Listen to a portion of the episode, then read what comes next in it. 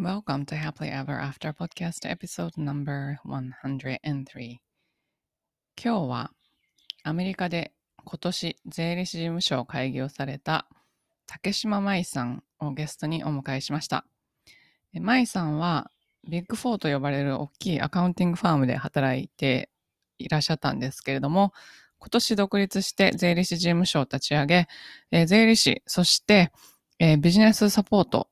を含めたビジネスコーチングをされています。えー、新卒でお給料250万という、結構、あの、カリフォルニアでは大変な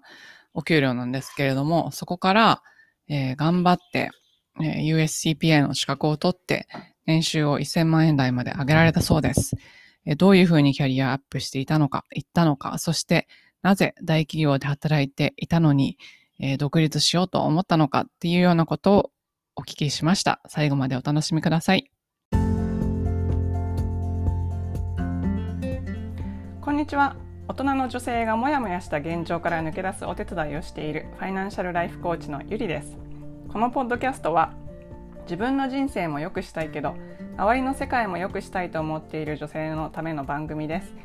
ソロエピソードでは心理学や NLP マインドフルネスなどに基づいたマニアックな話をしていますどのように考えればモヤモヤから抜け出せるかといった話が中心です。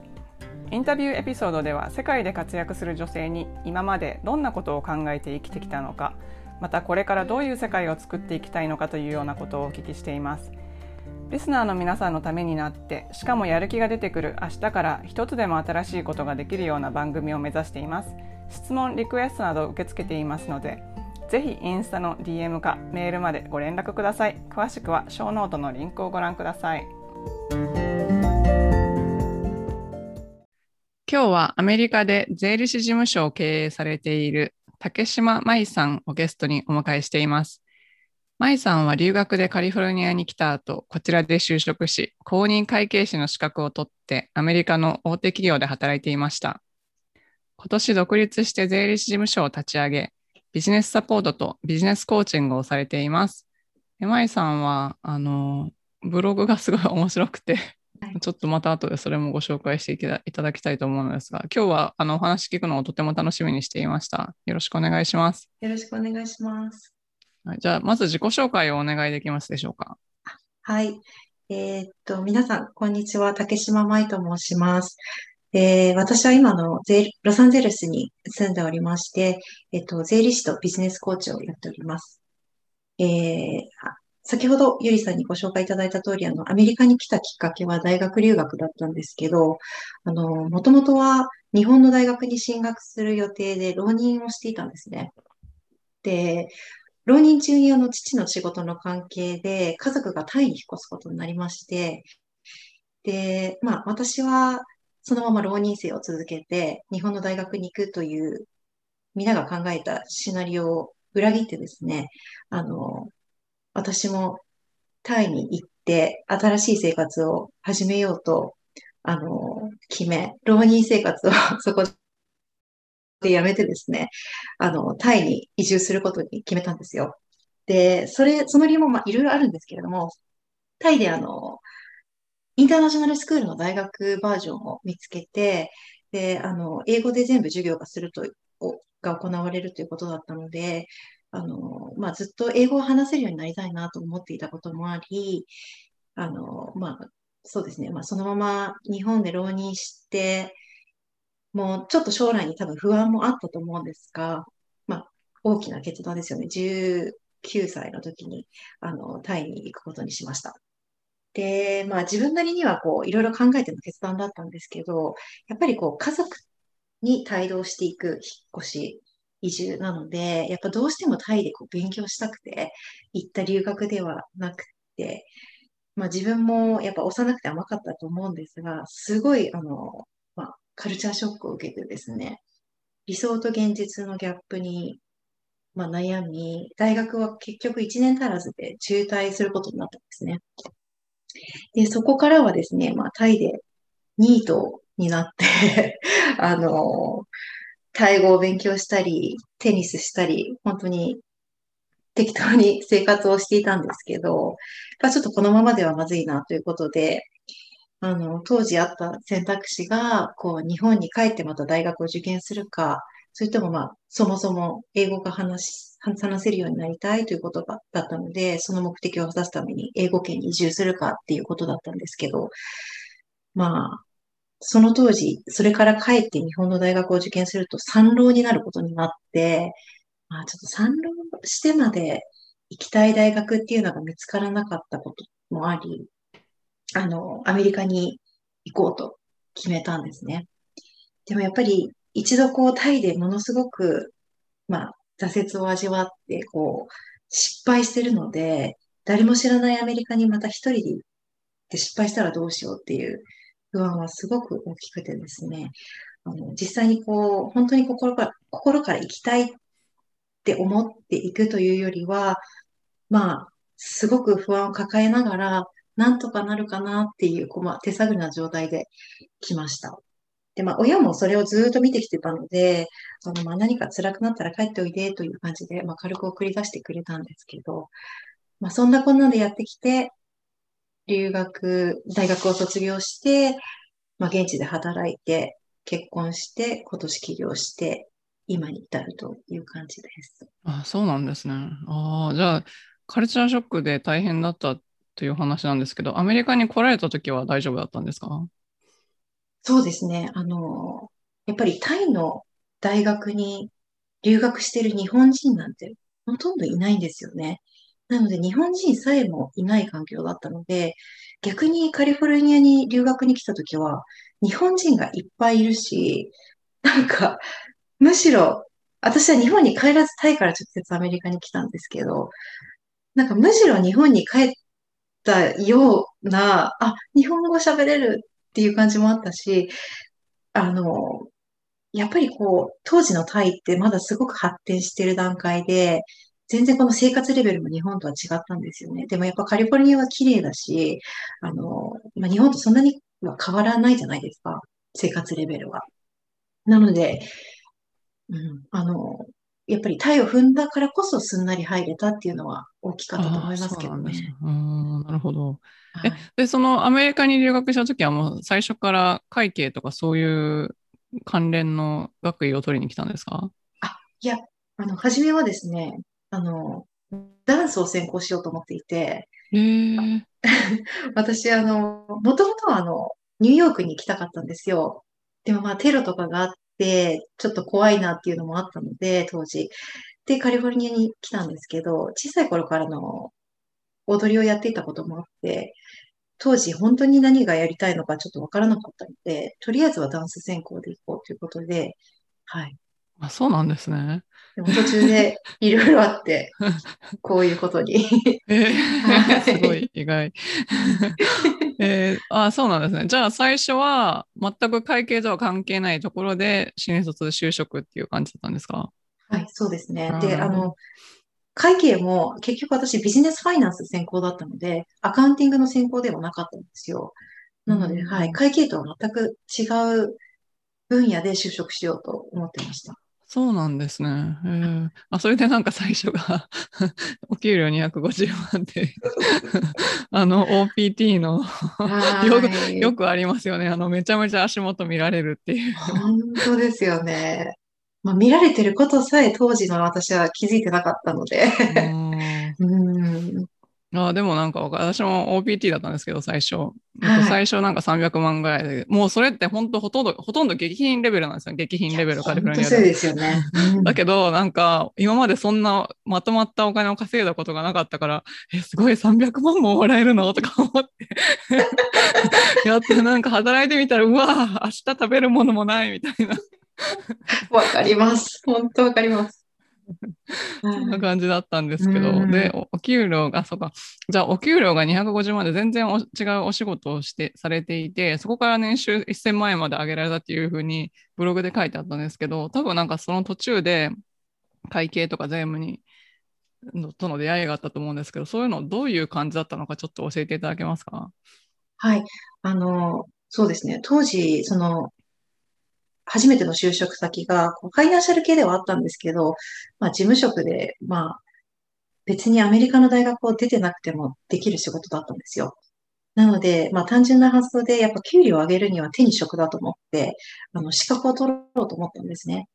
で、もともとあの、ファイナンスを専攻していて、大学では、あの、保険業界に私興味があって、保険業界に行きたかったんですけど、当時、保険業界が全くビザのスポンサーをしてなくてですね、あの、諦めたんですね。あの、新卒の採用は。で、なので、初めに考えたのは、あの、保険の資格であるアクチュアリーを考えたんですけど、で、実際勉強して1個目の試験は受けたんですけど、ちょっと違うなっていうのと、やっぱり試験が10個ぐらいアクチュアリーはあって、これを何年も何年もやっていくと、やっぱ時間もかかるし、うん、なんかちょっと違うということで、次に行き着いたのが会計士の資格で、で、でも私はあの大学で会計を専攻してなかったので、そこからまた大学に戻って単位を取って、あの、とりあえず受験資格を得て、受けていったっていう。すごいですね。え、それは働きながら大学に行ってたってことですか？そうですね。あの、まあ、オンラインだったんですけど、あの、そうですね。なので、あの、本当に250万の給料で、授業料を払いながら、生活もして、その試験代も払ってっていうのが本当にもう不可能で、私は当時その、クレジットカードローンとかも抱えながらだったので、本当に貧乏生活で、で、まあそうですね、資格を取って転職を繰り返して、なんとか収入を上げていったっていう感じですね。ああ、そうなんですね。あなるほど、なるほど。じゃあ、えっと、USCPA を取られて、そこからお給料が上がっていったっていうことですか、はい、そうですね。やっぱ時間はかかりましたけれども、うん、うん、はい、少しずつ。なんか、最初、全然、ななんですか、もともと数字に興味とかがあったんですか？そうですね。あの、数学とかは好きで、数字は好きだったんですけど、まあ、でも、本当にやりたいことがわからなかったんですよ、私。なので、あの、とりあえず、金融関係かな、みたいな感じで。で、まあ、数字がと好きだ、好きというか、得意、数学が得意だったし、数字にも慣れてたということもあって、はい。そうですね。あまりなんかこう、全く別の業界を模索するっていうことをなしに、結構、その、決めてしまった感じがありました。あそうなんですね、うん、アメリカで就職するの大変ですよね。まあ、なんかアメリカ人でも大変なんですけど、結構留学生で新卒でなかなか日本人であんまりこう OPT まで取って就職して残ってる人っていうこと自体が少ないですよね、すごい。ですよね。そうなんですよ、うん、本当。なので、もう本当にロールモデルと言われる人が周りに全くいなくて、もう日本人の友達はほとんど、まあ、ほぼ100%日本に帰っちゃいましたので、うん、やっぱり本当に手探りで、まあ、だからこそこう、ちょっと遠回りもしてしまったんですけど、うん、そうですね。はい。そうなんですね。じゃあ、えっと、キャリアアップするときにどういうことを考えて、こう、どういうふうに動いてましたか？そうですね。あの、初めの会計事務所の仕事はですね、まあ、小さい会計事務所だったということもあって、あの、税務と監査両方やる事務所だったんですよ。でもやっぱりこう、アメリカってやっぱり経験と、経験値と専門性にお金を払うじゃないですか。だからやっぱこう、専門性を高めていきたいなと思っで、とりあえずその次の転職先は税務に絞って、税務だけをやるようになって、で、そこから税務の中でも、あの、金融業界のお客様を対象にした仕事に絞っていって、で、最後は上場企業を、あの、対象にしたところで働くという感じで、まあ、徐々に徐々にこう、詰めていった感じですか？うん、あそうなんですね。はい、なんか、なんていうんですかね、外から見たらわかんないんですけど、ファイナンスの人って、すごい細かく分かれてますよね、すごい専門性が。で、ファイナンスだから絶対食うに困らないと思うんですけど、はい、でも実はなんかもうこれのもうここういうファイナンスがやりたいとか、もう極め出したらなかなかなんか次の転職先が見つからないとか、なんかそういう話を聞いて私はびっくりした記憶があります。そうですね、本当そうですね。本当に細かくあの部署ごとに分かれてますし、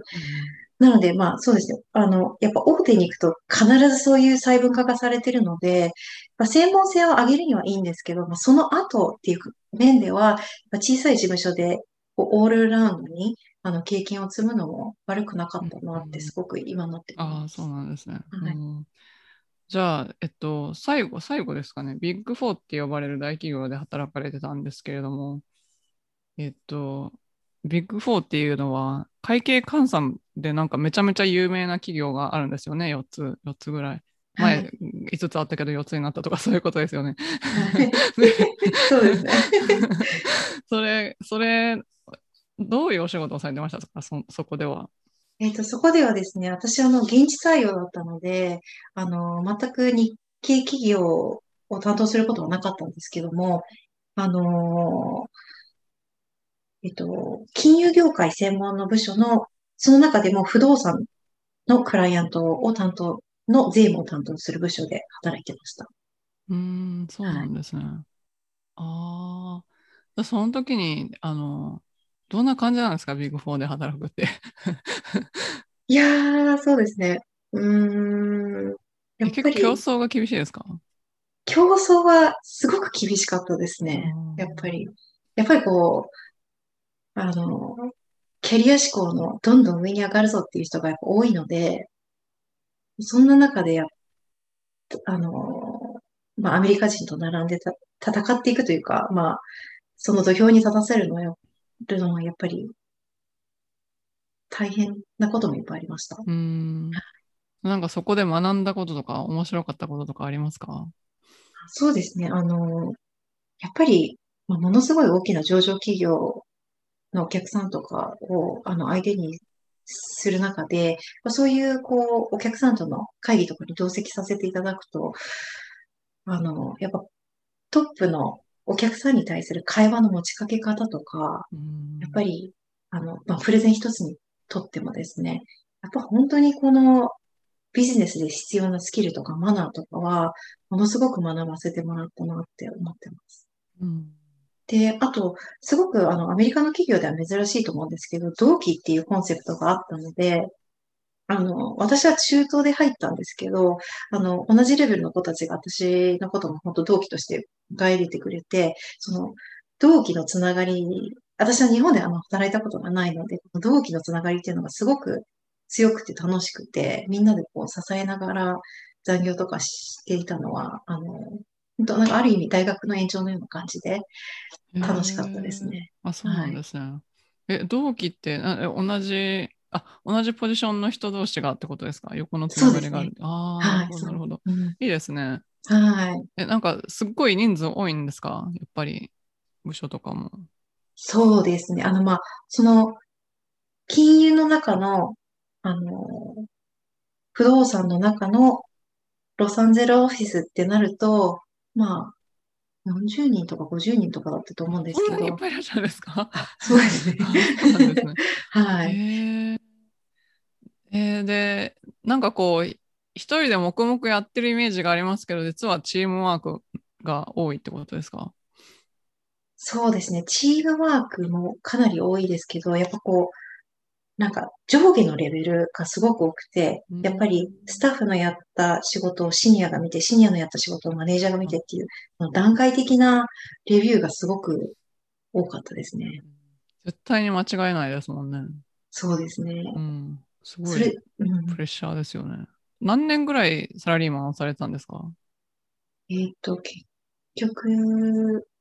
トータルで働いたの14年ですかね。あ、そう13年、なんですね14年。あ、じゃあそ、その間働いていて、えっと、独立されたんですけど、どう、どうして独立しようと思ったんですか？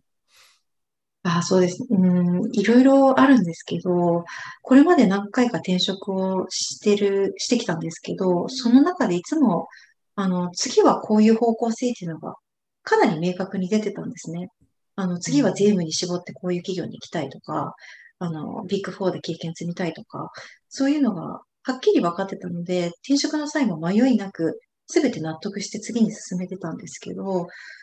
あの、ビッグフォーで働いている間は、本当に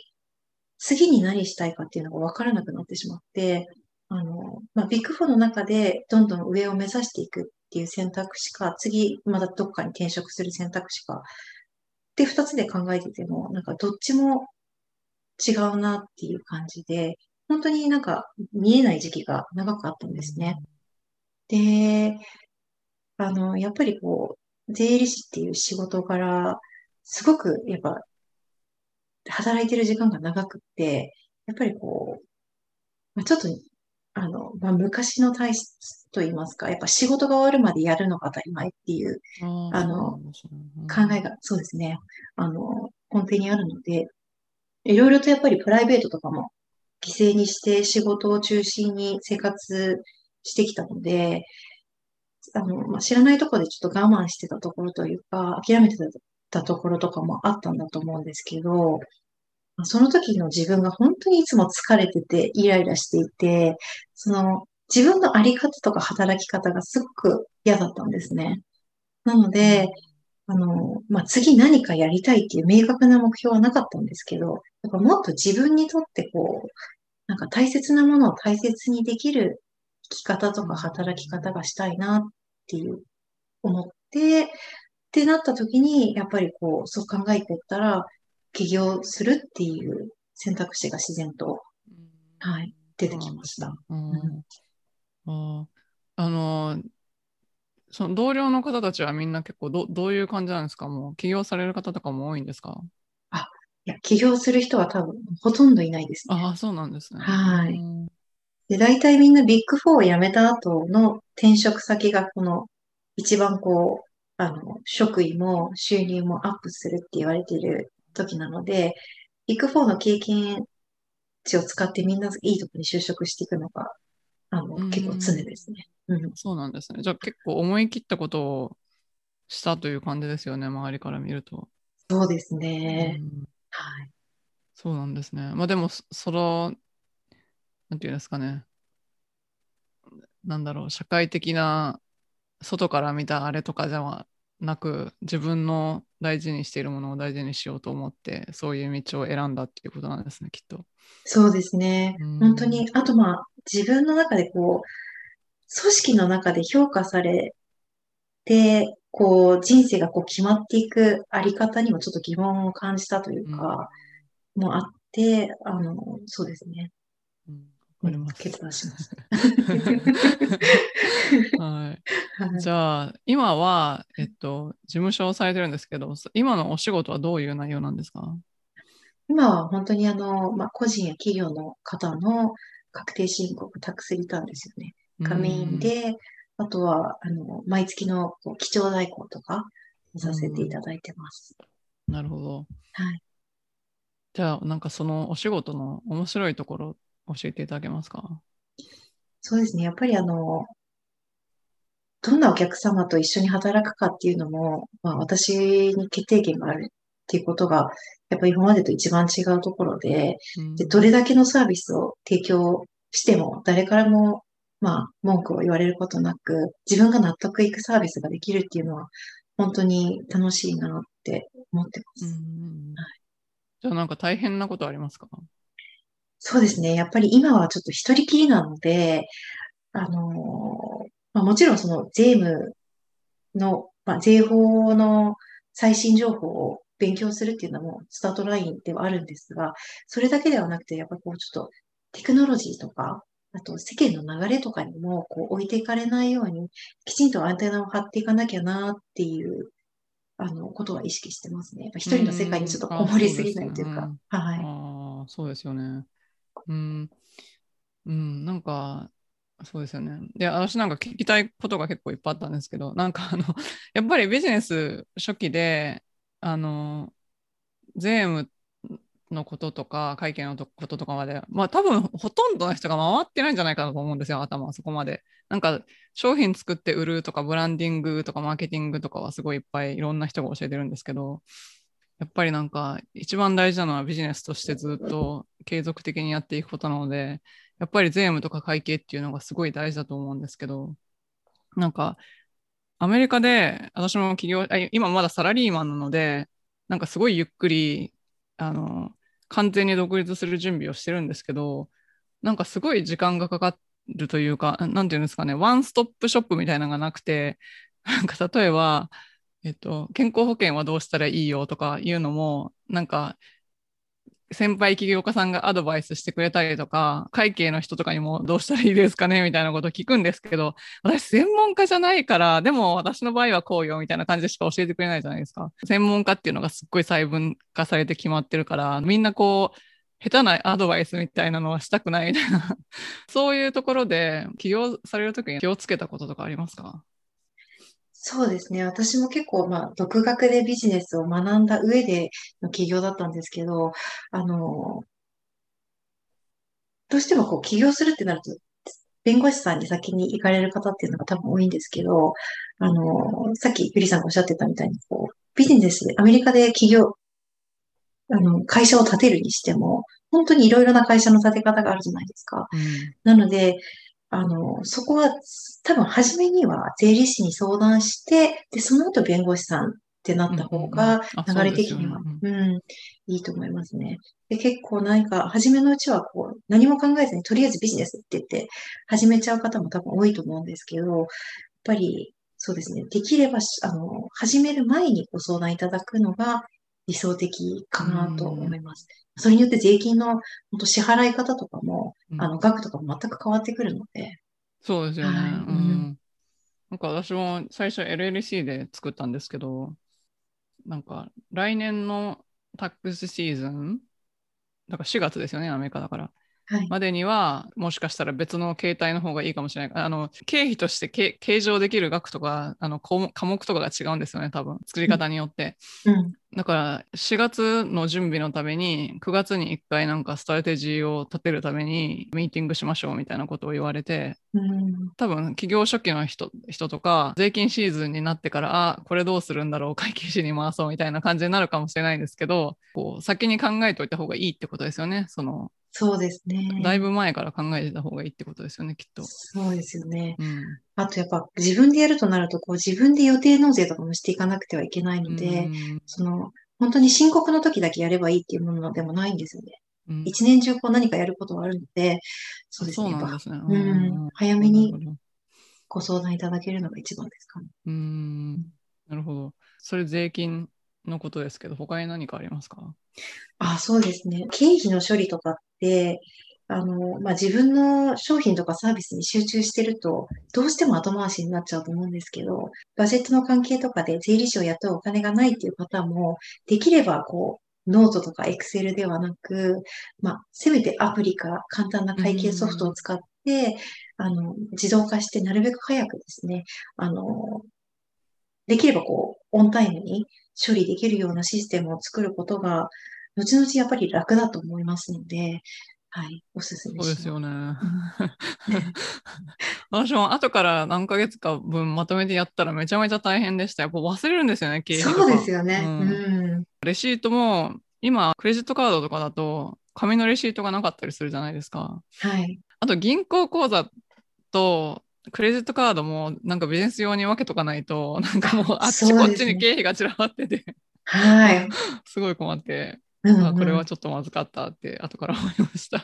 本当、やりがちですよね。初めのうち、うん本当に。自分の銀行口座を使ってしまうという。そうそうそうそう。うん、完全に分けて、分けて、なんかあの、ちゃんとオンタオンラインの会計ソフトとかでも、タダだったりとか、すごい安かったりとかするじゃないですか。はい。それをつ使ったらもうなんか今もうオンラインで銀行から直接なんていうんですかそうですよね。 bookkeeping できるようになってたりするじゃないですか、はい。 connect したら。だからすごいあすっごい便利だとうん思って、もっと早くやればよかったと思いました、うんですね。はい、はい。ご自分の中でブレイクスルーがあった出来事とかあったらそれについて教えていただきたいんですけどもその前と後の変化みたいなことを教えていただけますか、そうですね。まあ、これはきっと、ほとんどの方だと思うんですけど、2020年は本当に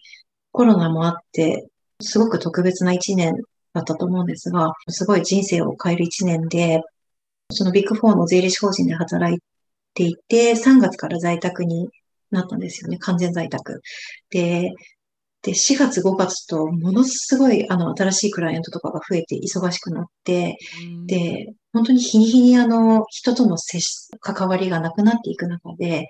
もう家にこもって仕事しかしてないっていう時間、時期が続いてた時に、なんか、本当にこう、なんで私はこんなに頑張って働いてるんだろうなってなってしまって、まあ2020年の前半は本当にこう、本当にしょっちゅう泣いてたし、ずっと落ち込んでたんですよね。で、どうしてこういう状況になっちゃったのかなって思っったら、先ほどのお話にもあったように、私は本当に初めの就職からマイナスのスタートだったので、この、まあ、時給11ドルプラス借金ありっていうことで、本当にとりあえずマイナスをゼロにしようとか、ゼロをプラスにしようっていう、あの、生活基盤を整えることでいっぱいいっぱいで、で、その中でこう大学に戻ったり、資格を取ったり、転職をしたりっていうことで、本当にそういうことに追われて、自分の心の声っていうのを多分聞く余裕が全くなかったんだと思うんですよ。で、これはもう本当コロナでどうこうなったっていう問題ではなくて、ただコロナによって、ただこの問題がもっと明るみになったっていうだけで、で、で、そそれに気づいたときに、あの、ま、で、あの、前職で、まあ、ある程度キャリアを積んで、積んだことで、多分、こう、張り詰めていたものがプチッと切れちゃったのか、うん、あの、まあ、どうにかしないとって思ったんですよね。で、もう本当落ち込んでるままでは、もう何も変わらないし、で、次にやりたいこともわからないっていう状態だったので、で、そこで、あの、私がやったことは、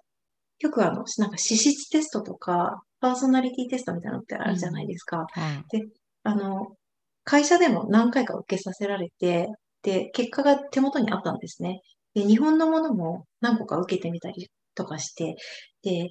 あの、結果って毎回大体私の場合一緒で、で、うん、でもそれをこう、どう活かしていくか、自分の人生に活かしていくかっていうところまでは全く考えられてなかったんですよ。で、あの、まあ、本当に自分のやりたいこととか、できることとか、得意なこととか、あとまあ、どうこう社会に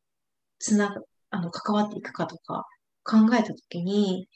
あ、コーチングかなと思って、で、そこで、まあ、2020年の夏ぐらいだったと思うんですけど、コーチングを本格的に勉強して、で、自分もコーチングを受けてみて、で、その時に、あの、あ、これだって、本当に初めて心が動いたんですよね。で、なんか仕事でこんなに心が、なんか、本当にもう、オーマイガードじゃないけど、そういう感じで、あ、もう、本当これだと思って、で、結果的には自分の心に従って、第二のキャリアとしてコーチングを始めることに今年からなったんですけど、それがやっぱ本当に大きな転機というか。うん、え珍しくないですか、うん、どどうやってコーチングだって思ったんですか？あの、前の会社でですね、コーチっていうのがあの全従業員についてたんですね。ああ、そうなんですね。う。ん、でも、そのコーチっていうのも、まあ、ただの上司なので、本当のコーチではなくて、で、まあ、でも、私たちのこのキャリアパスを自分の望んでるようにサポートしてくれる人っていうことでついてたんですけど、あの、その同期の何人かがコーチからちゃんとしたサポートを得られずに、あの、まあ、泣く泣く辞めていった子とかがいたんですよ。で、そういうのを見てて、やっぱコーチの存在ってやっぱ大きいなっていうのは気づいてたんですけど、あの、うん、そうですね。まあでもその資質テストとかの一つに、人をサポートする仕事に向いてるって毎回出るのもあって、うん、で、そういうのからそうですね、やっぱちょっとこれかなという感じで学び始めたっていうのがあそうなんですね。へえ。でもなかなかそういうの、うん、そこまで思い至らないというか、私も偶然なんですよね、コーチング。偶然ですか、うん、偶然、いや、やろうとも思ってなかったんですけど、そうそういう。そもそもなんかそれ、それがビジネスになるということすらも知らなかったので。そうですね。でもなんかこれにちょっと理由を加えるとすると、やっぱ自分がこう、アメリカで働いてきて、こう、やっぱ人と人との関わり方とかにすごく悩んだっていうこともやっぱ大きかったかなって思いますね。その自分自身の心の声を聞いてこなかったっていうこと以外にも、やっぱこう、アメリカってやっぱりこう、自分をこう、表現してなんぼじゃないですか。で、私はそれがすごく、それに苦労したんですよね。あの、やっぱり人前でこう、しっかり発言をするとか、もう、あの、私にとっては結構大変なことで、なので、すごくそういう葛藤とかもあり、まあ、競争の激しい社会、あの、環境にいたっていうこともあったりして、うん、もっとこの根底にある部分で人と関わりたいって思ったのかもしれないです。はい。そう、あ、そうですね。うん。コーチングしてると、なんだろう。人間を今まで見たことがないレベルで見ることができますよね。そうですよね。本当に。うん、なんか人に対する接し方とかも全然変わりますよね。コーチングを学ぶと。うん変わります、変わりうます。ん。まあだ、多分自分を受け入れたからだと思うんですけど、なんか人のことをすごい受け入れられるというか、うん。なんかその人そのままをそのまま受け入れるみたいな。いや、本当そうですよね。うん。うんなんか自分の色眼鏡が通通らなくなったっていうのがすごい、うん、大きいと思いましたけど。はい。そうなんですね。じゃあ、それで、あ、今はじゃあ税理士事務所兼コーチ。はい。え、どんなコーチングなんですか？どどういう感じのコーチングなんですか？そうですね。今は、今、あの、提供しているサービスでは、あの、アメリカで就職したい方とか、転職したい方の、まあ、キャリア方面のコーチングもしてますし、あと、起業したい方のサポートもしていて、あとは、あの、本当に私みたいに、こう、あの、まあ、やりたいことが見えないとか、あの、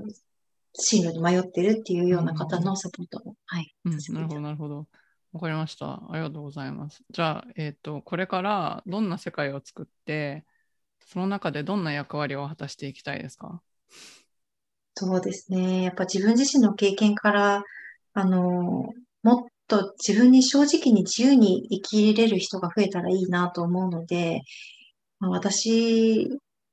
個人の本当に力なんは本当に小さなものだと思うんですけど、まあ、税理士としてであっても、コーチとしてであっても、あの、まあそうですね。何か夢を叶えたいって思っている人や問題がある人の、まあ、サポートをして、少しでも力になれればなと思ってます。うん、はいはい、あありがとうございます。じゃあ、最後の質問なんですけど、今、はいもやもやしてるけど、これから自分の道を作っていきたいと思っている女性に、どうすれば一歩を踏み出せるか、アドバイスがあれば教えてください。はい。えっと、そうですね。初めから成功しなくても、あの、失敗しても大丈夫だよって言いたいです。うん、あの私もすごい心配性で、すごく考えてからじゃないと行動ができないタイプなんですけど、まあ今日のお話にもあった通り、たくさん失敗してたくさん遠回りしてきたので、でもやっぱ行動を続けることで、やっぱり何かは少しずつ変わってるんですよね。やっぱ長い目見たときに。なので、やっぱ失敗するっていうことは本当にその時はすごく辛くて痛いことですけど、やっぱり必ず力になるので、まあ、自分を諦めず、あの、信じて挑戦してほしいなと思います。うん。なんか失敗実際にどういうふうにあの出たんですか？失敗した時からは。で、あ抜け出したってことですか？はい。はい。あ、私は多分諦めなかったことですかね。うんあの、まあ、ちょっとこれも古い考え方になっちゃうかもしれないんですけど、今まで結構一度決めたことはやり通すっていう、あの、感じできて、今は本当に全く考え方が違って、あの、絶対軌道修正はした方がいいってうんいう考え方に変わったんですけど、昔の私は、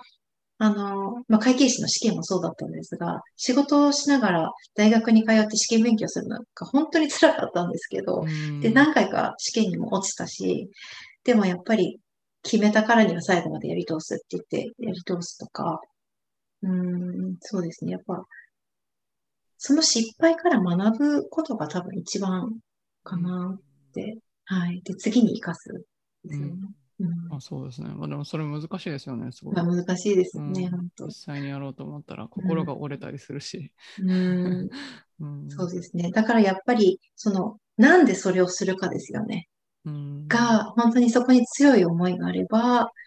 うん。で、あと、まあ、その、コーチングとかもですね、やっぱ、目標を叶えるためには、すごいサポートになると思うので、ぜひ、利用していただければと思いますけど。うん。あーじゃあ今はもう独立されてすごい良かったなって感じですか、